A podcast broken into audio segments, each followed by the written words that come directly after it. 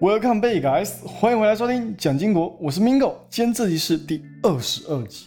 这周在经历过加息的循环后，两位奥马哈的活化石，巴菲特跟他的好兄弟蒙格哦，他们真的很屌，两个人加在一起都快两百岁了，还比我一个二十几岁的还要有精神。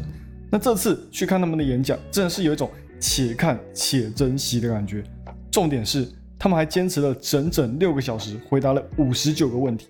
老八呢，他还开玩笑说：“哦，这次没有回答到六十个问题，下次再努力。”重点是蒙格这个准人瑞级的人哦，他还可以坚持六小时，完全看不到疲惫感，不得不给一个 respect。哦，by the way，他们两个喝讲到口渴了哦，明明有水哦，偏偏要漱一口可乐哦，可口可乐的忠实顾客，应该没有人比他们两个还要更忠实了吧？现在不管是你还是你大婶婆、二叔公，还是你家隔壁还在妈妈十块的小屁孩，都知道现在在通膨。那以前妈妈十块都可以买得起两支棒棒糖，现在可能只能买一支，还没有找零，就代表一件事，什么事？代表说通膨已经不是一件新鲜事的嘛？那现在在炒什么呢？加息吗？哦，当然不是，早就跟你躺在冰箱里面的牛奶一样过期了。那降息呢？啊，当然也不是。现在加息才刚来到一个让大家准备结束的节点，联准会还不想要那么快退场。这一周还有官员跑出来哄抬市场情绪，而且现在的民众信心普遍呢，还没有被现在的高利率给击垮。哦，看失业率就知道了嘛。现在还只是一个小 case。那联准会的目标是什么？大家知道吗？就是要把经济给搞垮。让大家都失业哦，回家吃自己哦，他们才甘愿去降息，去刺激大家的钱包。结果现在看下来哦，他们做的有点失败哦。就算现在好像很多人都在失业，但是整体的失业率呢，都还没有来到一个高潮。物价呢是很高没有错哦，但是现在呢，连大家最害怕抢不到的鸡蛋呢，哦蛋蛋呢，价格都已经跌下来了。那软着陆。真的有可能来吗？那如果真的要降息，又凭啥降息？哦，就因为？难道就因为银行业受不了，纷纷跳海，那我们就要降息吗？那现在最恐怖的不是通膨，也不是加息，或是降息。那现在真的有什么比他们还要来的可怕的吗？我跟大家讲，有，有一个核弹级的泡沫，到现在大部分人都还被蒙在鼓里。它隐藏在无形之中，但却是经济会不会回到水准的最大因素。这一周，银行业又出事了。你以为在 FRC 被 JP Morgan 收购之后就已经安全下庄了吗？哦，你已经准备好要冲进去银行板块大杀四方了吗？那恐怕呢，给你的只会是越捞越低、疯狂接刀的局面。马斯克五月十一号正式离职了，结果特斯拉股价还涨了。推特没有它真的更好吗？特斯拉会再次成为老马的重心吗？迪士尼把传奇老将找回来救公司，结果越救越烂。迪士尼真的完蛋了吗？最近 AI 大战打得很响，微软推出 GPT GPT 四，还一度沉醉在昔日霸主地位的 Google，这次发布会能不能一雪前耻，还是就只能乖乖在旁边吃自己？除了财政部的叶伦，又有一个投资界的大佬出来看空市场。这次是过去三十年以来从来没有赔过钱的 Dragmeter 出来唱衰，他都没有赔过钱的，难道他这次说的是认真的吗？等一下，我们一起来深入了解一下。那现在经济不好也就罢了，全球都一样，但是现在连车子停在路边都会遭殃。台湾的建设真的要多用心一点。台北一堆地下街，还是地下建设。搞不好下一个就换那里塌掉哦，地层下陷什么的，搞不好你晚上睡个觉，隔天早上起来你就在地底探险了。好了，前期提要我们说完了，我们正式开始我们的主题。今年老八跟蒙格真的两个人意志力非常的坚强，希望明年还能继续看到他们两个在台上回答大家的问题。好，那我就来讲一下这次一些我认为可以记下的点。当然，整场下来还是有很多跟往年说的差不多。像是长期投资的价值，还有这十年间他们投资过的可口可乐还是苹果这样的公司，给他们带来怎样的获利？哦，其实就是推崇长期投资，不要短视尽力。他也有说到台积电，他觉得台积电很好，只是他待的地方不好。哦，这大家其实不难懂吧？就是在说地缘政治因素了。然后讲完台积电之后呢，他也有讲到最近他在日本的五大商社投资的动作啊，预计呢未来还会持续的加仓，加上日元贬值，他投资的同时呢又发行日债，在资金运用上更有弹性。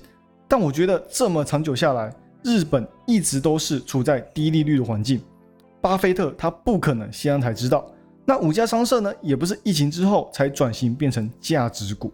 那现在这样子看下来，只不过是投资日本比投资台湾还要来的更加的安全。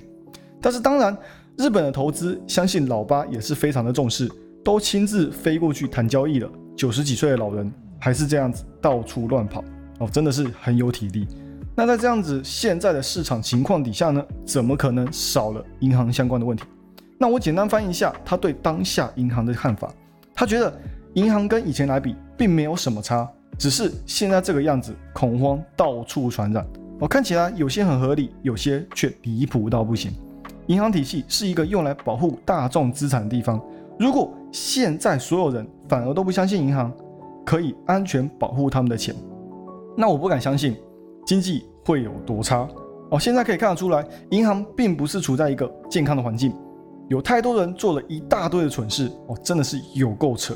那我们必须要严厉谴责那些胡搞瞎搞的人，必须要让银行业再次让大家信任。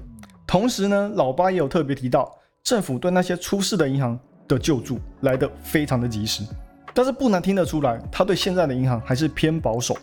还有大家都知道，FDIC 保障的存款上限是二十五万美元，但难道二十五万美元以上，美国就直接不管它，让它直接蒸发掉吗？哦，巴菲特说。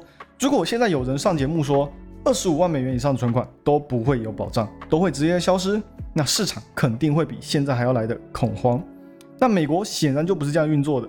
虽然存款会没有事，但是受重伤的呢还是有，就是那些选择相信那一间有问题的银行的那些股东还有债权人，最后面呢可能都会被清零掉。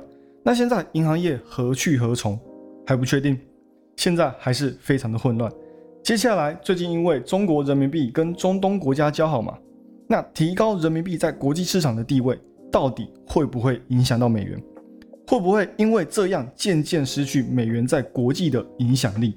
重点不是巴菲特的回答，而是这个去美元化的问题，竟然是一个女孩子问的，而且感觉呢，她也才十几岁出头而已。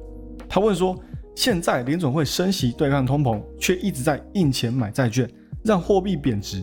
很多国家都在尝试跟美元脱钩，那未来美国会有可能会失去全球最大储备金的地位吗？巴菲特他觉得现在没有任何一个货币可以取代美元，也有也有讲到，鲍威尔应该是最懂的那一个人哦，但是财政呢不是他在管的，没有人知道到底印多少钱才会失控，特别是储备金，一旦出问题那就完蛋了。那美国印钱呢很容易，应该要特别小心。不然印太多必定会让大家降低对美元的信心，打击通膨就更没有意义了。那他也觉得现在的货币问题更像是政治操作。我觉得他讲这句话应该就是在暗示说，一直以来债务上限的问题都是在美国的政党身上。如果他们觉得 OK，那当然就可以继续调升上限。甚至现在就是因为意见不同，加上明年就要重新的选总统，因为政绩问题在那边吵来吵去。我只希望啊，他可以在问题变大之前呢，就把问题给解决掉。但我觉得这整场股东会下来呢，最重要的应该是他们两个对于人生的建议。毕竟没有人比他们两个还要有资格给别人的人生下指导棋的吧？两个人呢都认同哦，除了房贷之外呢，不要有任何的负债，这非常的符合他们两个在长期投资上面的价值观。但是当然，这个建议也是给所有人的哦。巴菲特也有说，你应该写下。你过世的时候，别人对你的评价，并以此努力。那如果是在商业上犯了错，只要保证不会犯那种会让你离开牌桌上的错误就好。做投资的话，也不应该有任何一个晚上因为你的投资而睡不着觉。当然，他有提到一些为人处事的建议。巴菲特说，不要批评，也不需要透过贬低其他人来证明自己。芒格的建议更简单明了，他每次说出来的名言都会让人有一种突然顿悟的感觉。他说：“只要远离有毒的环境或人，延迟我们的满足感，持续的学习，如果都能做到的话呢，基本上你离成功不远了。那如果你不这样做，你就需要大量的运气。很显然，没有人想要单纯靠运气玩人生这场游戏。那这次在股东大会上，他有特别表扬一下马斯克。他认为马斯克是一个非常富有创造力、跟想象力，还有追逐梦想的一个人。哦，看来这一次他们是把特斯拉摆在一个非常高的位置。那像是加密货币或者是一些现在还看不到商业化的工具，他们还是觉得没有投资的必要，因为他们看不到长期的价值。也有提到很多次能源这个议题，看来他们也很看好能源在未来的发展。那这样子整场这样看下来，我最建议大家去看一下他们两个在谈人生的段落，可能呢会对你受益颇多。那上面我说到现在不管是什么阿猫阿狗都知道，现在就是处在一个通膨的环节嘛。那现在还是最具影响力的国家美国，他们的表现如何？这礼拜他们最新的物价指数出来了。虽然整体看下来物价没那么容易下来，但是摊开来看的话呢，其实表现还不错，整体物价有持续下降的趋势。现在呢，也已经从去年超过八趴的物价指数，也已经来到了四点九趴，稳稳的往下走。那现在影响最大的还是房价跟租金，还有汽车的价格，这几项呢还是非常的坚挺的。但是这样子也不难看出来，现在联准会升息的效果也已经反映到市场去了。只是呢，反映的效果比较有限而已，不能说没有用，只能说还需要一段时间让它飞一下。那现在竟然对市场来说最大的担忧，已经不是升息带来的高利率导致的银行危机，也不是因为融资变得更难，让企业可用资金缩小导致失业率增加。那到底是什么比这两个还要让人担心？那彭博呢，最近真的蛮常针对经济给出他们的分析看法。那这一次我要说的也是彭博出的，那大家可以参考一下。毕竟不是只有彭博这样说，还有很多市场分析师或是投资大佬，像是索罗斯、Peter Thiel、Ray Dalio 几个金融巨鳄也有写过类似的文。那这一篇文章呢，就在写会改变未来经济动向的关键跟发展。那我们在开始讲这篇文章之前呢，我们现在大概处在怎么样的经济环境底下？那现在消费者已经不像当初年初一样。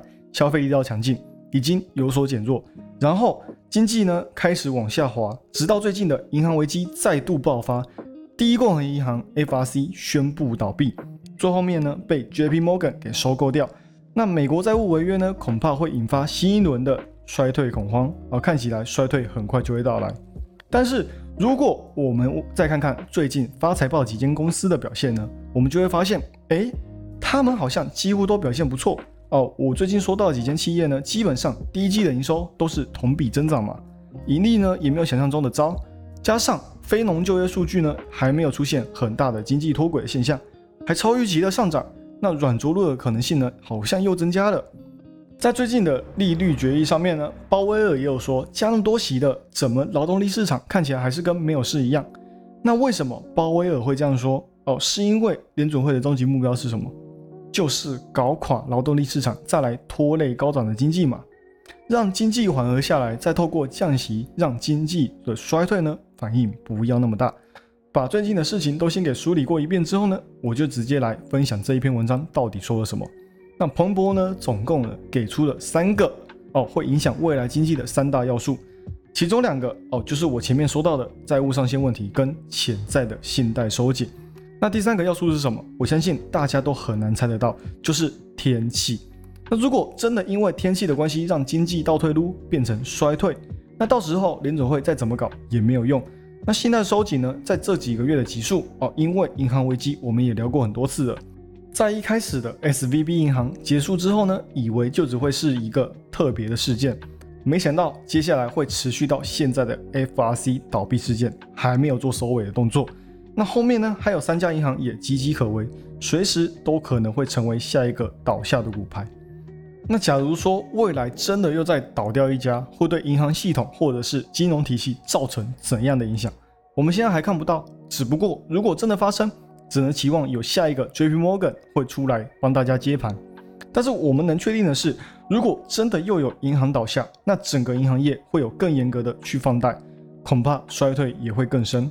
但是有在听我前面的集数的观众呢，大概可以听得出来我的立场还是算乐观的哦，因为现在的市场每一个危机呢看起来都非常可怕，但是实际上呢都是可控的。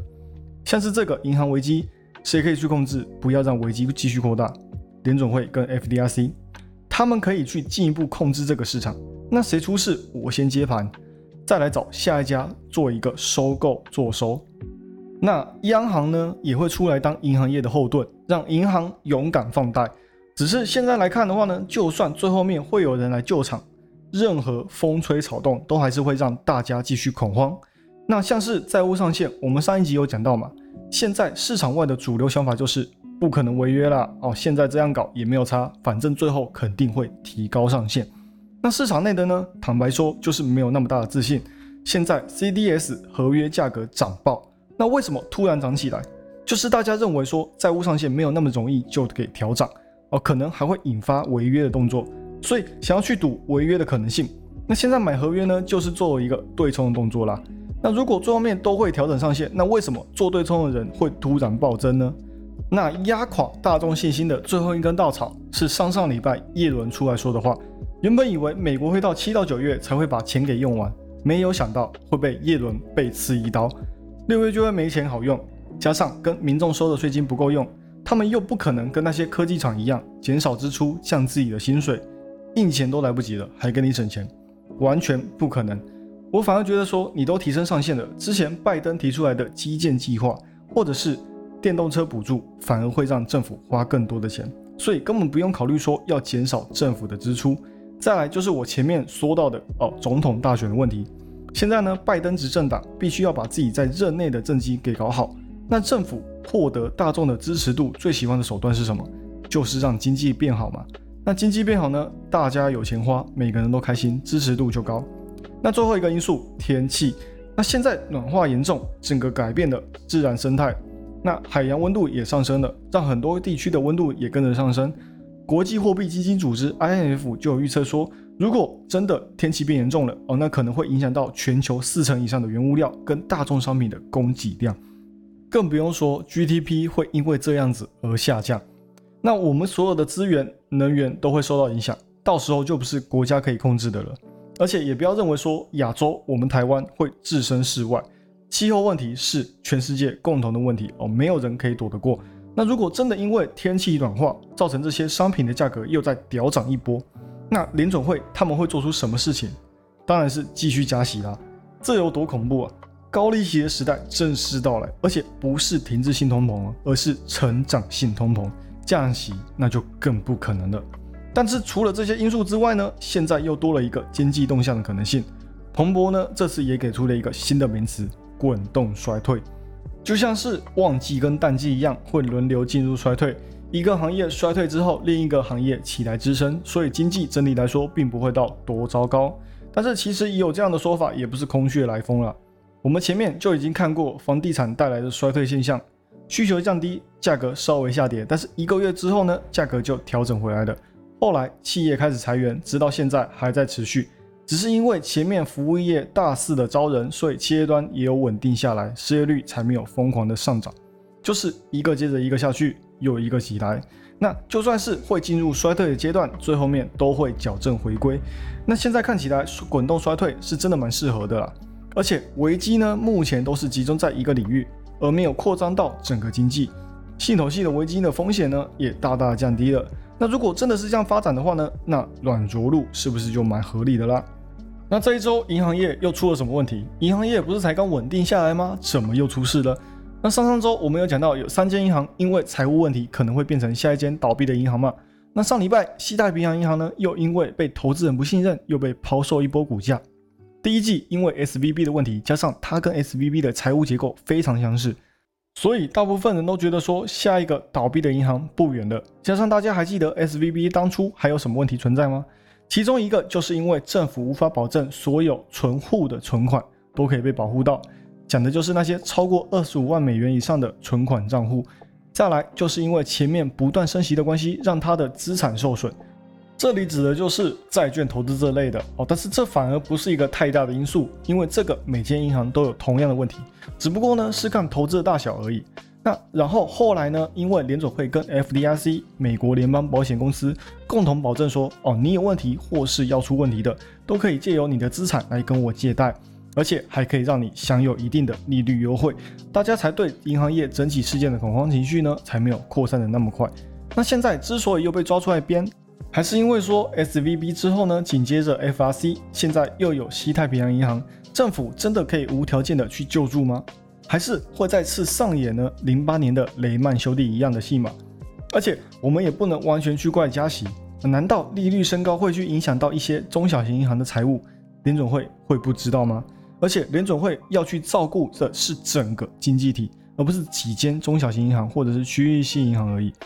那银行会出问题，很大一部分原因必须归咎到他们自己的管理层上面。出问题没有意识到有多严重，没有及时的出来灭火，反而呢都是等到烧起来了才想着拿水出来灭。当然，我这里指的是 S V B 哦，因为其他的银行基本上没有 S V B 在前面搞耍的话呢，他们也不至于会遇到就需要宣告破产的局面了。那反而呢，还可以再次扳回一城，说不定。那说回来，现在西太平洋银行，它在十二号的时候股价又在跌了百分之二十，今年到现在已经暴跌了百分之七十。他们在三月的时候还有出一份报告，是在证明说他们有足够的流动性。那在上礼拜存款又流失了九趴。哦，看来他们的说法没人相信，因为他们在尝试证明自己很安全之后呢，马上被人挖出来他们的存款有持续流失。如果继续下去，可能会让他们的财务出现问题。又加上他们也高度依赖存款当做自己的流动性资金使用，等到出问题的时候，真的还能应付出户的挤兑潮吗？当然，也有分析师出来帮他们说话，说这段期间哦，他们所流失的是一些做风险投资的账户，就是短进短出。那风风投呢？哦，波动性都非常的大，所以如果这次的存款流失真的是这样，那或许是一个好消息，代表说公司说的是真的哦，没有刻意的隐瞒真相。那西太平洋银行呢，股价暴跌之后，西方联合银行哦，一家也是同时期被大家怀疑可能会成为下一间倒下的股牌之一的银行，马上跳出来说哦，自己的存款没有任何的问题。第一季在整个银行板块人心惶惶的情况底下呢？还增加了百分之十八的存款，加上他们自己的流动性非常的足够，是不受 FDIC 保护的存款的两倍之多啊！那在现在一个牵一发动全身的情况底下，还可以增加存款的流入，真的不容易。这也进一步显示出他们的财务健康还有公司的信任度。只是他们的速度真的非常的快，完全不让任何一家媒体做文章。只要我速度够快，你们就抓不到我。在另外一方面，FDIC 因为前面去当救世主。现在又怕还会有银行出现财务问题，又再次对银行业造成巨大的危机，所以呢，他们实施了一个法律规定，现在所有小到社区银行，大到国家级的银行机构都需要接受 FDIC 的健康检查。那健康检查呢，也不是免费的，还需要支付一笔不小的费用。那 FDIC 总共计算出将会有一百五十八亿美元的评估费。那为什么是一百五十八亿呢？哦，因为他们之前不是拿自己的钱出来去拯救那些倒闭的银行吗？那刚好花出去的钱呢，就是一百五十八亿美元。现在呢，因为要继续扮演他们救世主的身份，所以他们必须确保他们的资金都是充足的。那钱从哪里来？那当然就是在哪里跌倒就从哪里讨回公道喽。那所有的银行共同来分担政府损失的钱。那有人可能会想说，美国不是很会印钞吗？那直接从国库里面拿就好了。那不一样哦，印钱是增加国家的债务，钱不是无止境的印，它还是需要靠外界的因素来达到收支的平衡。那跟这些银行拿钱呢，不但不会减少国库的损失，让政府的债务继续往上，还可以让这些银行缩紧他们的口袋哦。但也是也是因为说是全部共同分担，所以其实对银行的压力也不会到很大。只是这里有特别针对大型银行啊，因为财务健康不会出问题，所以有九十五的费用是让那些持有资产超过五百亿的大型银行来支付的，就代表说有很多的小型银行的费用是交给这些大型银行来支付哦，享受免费的健保。那通常来说呢，会遇到这样的事情，大型银行都会是受益的哦。像是前面那些区域性银行出问题，那些储户的存款都往哪里跑？这些大型银行去嘛？那因为越大也越安全哦，虽然说这是一个迷思的，但是也的确是这样。加上他们的储户也有很多是大户，FDIC 能保护的存款上限最高达到了二十五万美。那在这之上呢，基本上都是没有受到保护的。那你所持有的不受保护存款越多，其实也就表示说你很有钱。但是，当然，一间银行的现金流呢，不应该完全去依靠存款去做支撑，所以就要看银行的本身筹资有没有出现问题了。那这次的建解费用呢，FDIC 也是非常的佛心，给他们分了八期来付款，减轻他们的负担。那现在看区域性银行还是需要非常的谨慎，现在还是处在一个荆棘丛生的局面啊，任何消息都会被放大检视。负面消息一出，存款就会流失。而如果从现在的发展来看，西太平洋不能说是完蛋了，但是也不能保证说最后面会风平浪静。那现在就算信贷已经收紧，放贷的需求变高了，但是企业呢还是借得到钱，只是利息相比以前哦比较高。所以目前来看呢，信贷问题也不用太过的担心。马斯克五月十一号在自家的社交平台推特上正式推文，表示他要下台了。不过不是特斯拉，而是推特的 CEO。而且这礼拜也已经找到新的 CEO，预计会在六月的时候上任。马斯克不会就此离开推特，而是继续待在推特，负责技术开发跟产品设计的部分工作。那在年初的时候呢，马斯克就问过大家，他要不要下台？但是因为前面刚收购，还有很多问题需要去处理。那现在呢，在马斯克大局改革的情况底下，推特终于走上一个正轨，他也可以顺利退位。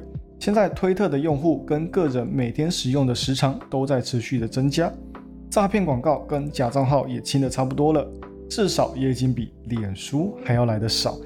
那这礼拜呢，也正式确认会让环球集团的广告部门总监来担任新的 CEO。那这个新上任的 CEO 要处理的事情也不容易。现在推特的处境在马斯克来之后呢，广告业务大受损失。那现在招来了一个广告出身的 CEO，相信马斯克就是希望靠这个关系拿到更多的广告商的信赖。那重新回到推特继续打广告啦。那毕竟推特广告收入一直是他最重要的核心业务，占了公司的营收的九成。但是我同时呢也很期待马斯克能够跟这位新的 CEO 一起把推特打造成像微信那样的超级应用。迪士尼在上礼拜三的时候公布了最新的财报，我就不拐弯抹角了，直接讲重点。那迪士尼这一季总共失去了四百万的订阅用户数量，其中原因是因为他们在印度没有拿到运动版的转播权。大家都知道印度就是人多嘛，所以这方面的流失很重。又加上他们年初调整过订阅价格，所以呢又再次加重了他们的用户损失。那同时呢，也因为他们调整的订阅价格，所以他们的亏损没有扩张，而且他们自己也知道第一季的订阅用户数量一定会遭受到打击。现在也可以看得出来哦，迪士尼的策略就是透过牺牲他们自己的用户增长，来反向增加收入上升的一个阶段。这实施起来呢，当然会比较困难啦。哦，因为谁会想要用更高的价格去看同样的内容呢？但是针对内容这方面呢，迪士尼也打算把他们的呼噜啊加进去 Disney Plus 里面，你就不用像以前一样要订阅两个不同的平台才可以看到全部的内容。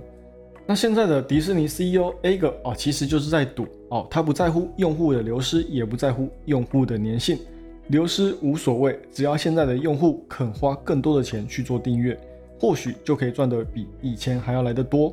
那现在就只要保持营收不会衰退的太严重，有增长就好了。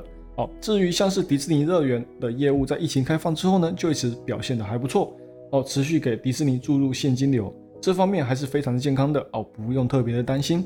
那目前来看，迪士尼在 A 个执行长的手下呢，还在进行大刀阔斧的阶段，没有什么亮眼的表现，是可以接受的。但是另一方面，可能要注意的是，他们这样不顾用户的感受，可能在前期呢会受比较重的伤，好像是他的对手网飞 Netflix。却增加了一百七十五万的用户数量。Google 这次的发布会展示了新的手机、新的 AI 剪辑相片工具，然后新的哦地图显示。但是这都不是什么事哦，最重要的是他们的 AI 语言模型呢，到底发展到什么样的地步了？到底能不能打败 ChatGPT？这才是我们所关注的。在这方面呢，他们推出了新的语言模型技术 PaLM 2。哦，这个新的语言模型呢，比他们之前的 Lambda 还要来的更加的强大。现在也已经跟他们之前的 Bard AI 融入在一起了。Bard AI 呢也会解除区域限制。在上礼拜，我们已经知道微软来势汹汹推出了 GPT 四，那两家公司呢，这样子一前一后也可以看得出来，这场大战又再次上升到了另外一个层次。Bard AI 呢，这次也推出图片支援语言模型，你可以把图片上传给 Bard AI，它就会告诉你那是什么，或是任何你想要知道的问题。按照哦 Google 现在的计划，目前它能支援的语言呢还不够多。那这次也有特别讲到说，以后会推出更多的语言来做支持。那我觉得 Google 要在这场战争中夺得先机。就必须赶快开放到其他的他自己的应用跟服务去，哦，像是微软就打算把语言模型纳入到 Office 去，加上他家的 Office 哦，算是一个刚性需求了，所以也可以进一步增加粘性。那像是 Google 的搜寻引擎呢，倒是没有改变太多，基本上跟微软一样哦，搜寻的时候呢，GPT 会多给你一个哦 AI 的搜寻聊天框，哦，现在呢，Google 也打算采用这样子的方式了。只不过呢，Google 它会多提供图片给你啊，微软的不会，这还是有所差别的啊。微软呢，现在的病搜索业务呢也有增加用户喽。那之后要比的话呢，我觉得应该就是比哦网站的哦搜寻准确率了。那在这方面呢，可能 Google 会略胜一筹，在 AI 领域跟大量的用户数据哦准确率大概率会比呢呃微软还要在墙上不止一分半点呢。那只要微软也不是省油的灯哦，我们就且看这一场战争最后面会怎么演变吧。那现在说到 Druckenmiller 啊，那不知道 Druckenmiller 的人呢？哦，我大概说一下他的背景。他在一九九二年放空英镑，一天海捞十亿美元。他当时呢还在索罗斯底下工作，那现在已经脱离出来自己做。那主要负责的呢是家族理财。然后在过去三十年的年复合增长呢都没有负增长过。那他在这次上节目分享他对于之后的经济看法。类似的话呢，他在去年的话就有说过了。那只不过呢，现在更加的坚定。那这次在采访上说，美国人可能还有储蓄，只不过接下来会更加的艰难。他判断说，只要通胀跌到三点五帕以下，就很难预测联准会会做什么。因为像是之前疫情哦，疯狂向市场输入现金流，他觉得可能这次联准会也会做出令他感到震惊的事情。还有就是明年也是选举年。也不知道政党会做出什么，然后他有稍微吐槽一下那些说这次不会像零八年一样哦会有金融危机一样的人呢，也没有一个有猜对金融危机。在有了前面的超预期的放水跟加息之后呢，虽然我不认为会到有多糟，但是并不是不可能会陷入深度衰退。然后他这次手上所持有的大部分是现金，再来是贵重金属黄金跟白银。他也看好铜会随着。电动车补助跟降价而有更多的需求出现，NVIDIA 他也蛮看好的，他觉得就算衰退也不会对 NVIDIA 造成什么样的影响。对 AI 的话呢，他觉得未来在投资 AI 上面可能就会是二零零二年投资网络一样，就是一个新的机会。那对现在的美国经济呢，他觉得财政糟糕到一个不行。他有特别提到现在的政府赤字已经比欧元区还要多三倍。那未来这个坑可能会越填越大。那如果要解决财务问题，你不是提升税金，就是减少政府的支出。那减少政府的支出呢？我们前面就有说到了，这他们是不太可能会去接受的。所以很有可能这方面的减少就会发生在福利津贴上面。那他有说到哦，二零四零年呢，可能税收就会完全不够支撑政府的支出。其实呢，这跟稍早叶伦说出来的话呢是差不多的哦，都在讲税收可能会不够用。但是我觉得可能不用到二零四零年，税收就跟现在的相比呢，可能还会再多一倍，甚至是两倍，这样子呢，政府呢才会更加的放胆去花。那他对于未来的经济这样看下来呢，我觉得就算会衰退，也不会有多大的伤害。只不过呢，之后的经济要怎么走，这也是一个难题的。好，来到节目的尾声，那我们就来总结一下这一集到底讲了什么。股神巴菲特与他的好伙伴蒙格开股东大会，赞赏马斯克捧长期投资。认为要投资银行业还是要小心。认为美元历史地位不会被超越。至于人生建议呢？巴菲特说：“你应该写下你过世之后别人对你的评价，并以此努力。”蒙格说：“远离有毒的环境或人，延迟我们的满足感，持续的学习。如果都能做到的话呢，基本上你离成功不远了。哦，我们都该学学两老的人生智慧。那彭博的文章影响未来经济的三大要素。”债务上限、跟潜在信贷收紧、跟天气，天气是最不稳定的因素啊，其他两个都在可控的范围内。银行危机还远没有结束，西太平洋银行年初到现在已经跌到了百分之七十，虽然倒了哦，FDIC 会来收尾，但是这样的情况还会持续多久？FDIC 要开始跟银行收保护费了，你们搞的事用你们的钱来擦你们的屁股。马斯克下台一鞠躬，退位让贤给新任 CEO，回归重心到特斯拉，特斯拉开心上涨。迪士尼舍弃用户数量，成就营收上涨。Google 发布会一雪前耻，遇强则强。微软进攻越猛，Google 就越不甘示弱。Druckenmiller 警告说，现在是最有挑战的时期，认为现在的泡沫是他见过最大的。对经济不乐观，对衰退的看法会衰退，但是影响不大。OK，那这一集就讲到这里。喜欢我节目的朋友们，帮我多多推荐给你的亲朋好友，记得 Follow and Share 一定要给它按下去。那就这样喽，我们下集再见，拜拜。